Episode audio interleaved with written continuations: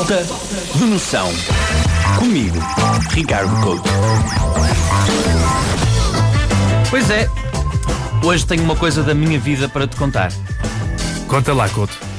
Vou contar-te uma coisa sobre o tempo em que eu estudava no mestrado. Ui, ui, ui, ui. Eu fiz o meu mestrado à noite, tu acho que não sabias disso. E uma vez eu estava a regressar de casa, uh, da, da, melhor, da faculdade, já era bem noite e tinha o metro carregado de enfermeiras sexy, padres atrevidos, diabinhos e diabinhas muito despidos. Sabes que obviamente a que noite é que era? Era a noite de Halloween. Não, era a noite de funk no escada. hoje é dia de Halloween, mas eu prefiro chamar Halloween, porque levar com isto das bruxinhas e das abóboras é mesmo um autêntico inferno. Mas sabes como é que os pais dos miúdos preferem chamar este dia? Como? Dia das bruxas? Não, dia de reciclar a roupa de carnaval.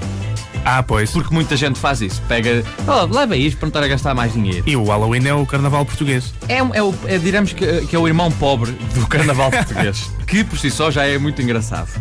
O samba ali da mialhada ao ritmo parece feito em câmara lenta. É espetacular. Mas pronto. Estamos no Halloween, é do Halloween que vamos falar. Eu, eu acho que para os miúdos a ideia do Halloween é muito engraçada.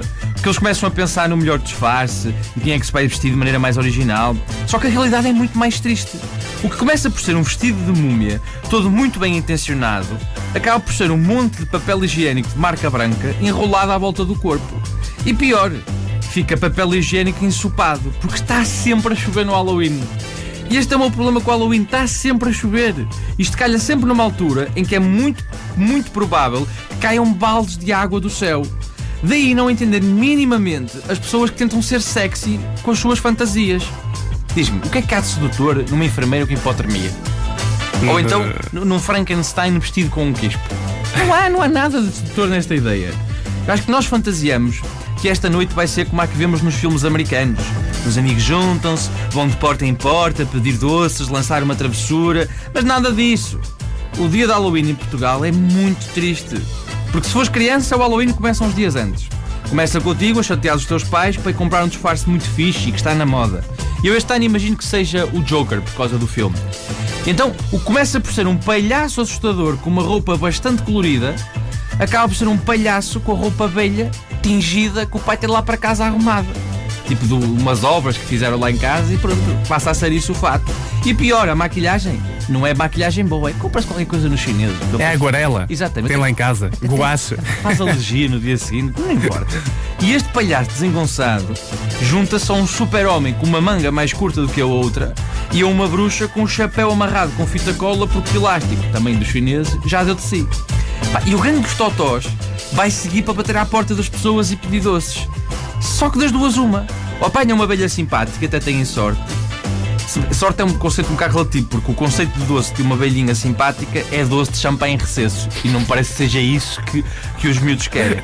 Ou então vou apanhar uma pessoa tipo a minha mãe, que depois de olhar lá por, eh, pelo intercomunicador e ver que é um grupo de miúdos à porta, vai dizer: Olha, apaga a luz que é para, eh, que é para ninguém ver que estamos em casa.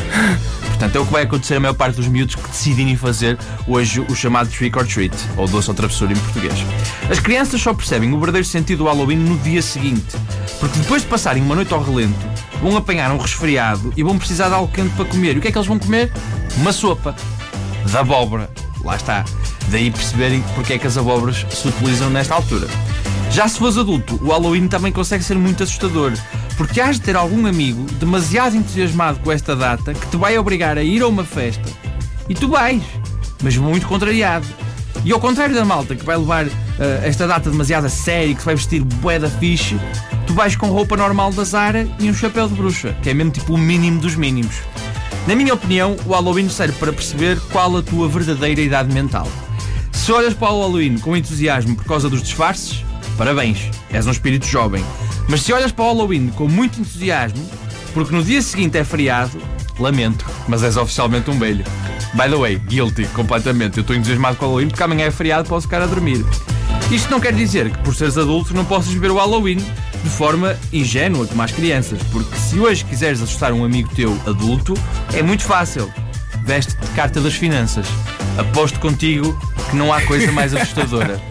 Portanto, malta que festeja o Halloween com demasiada paixão, que falta de noção. Falta de noção. Comigo, Ricardo Couto.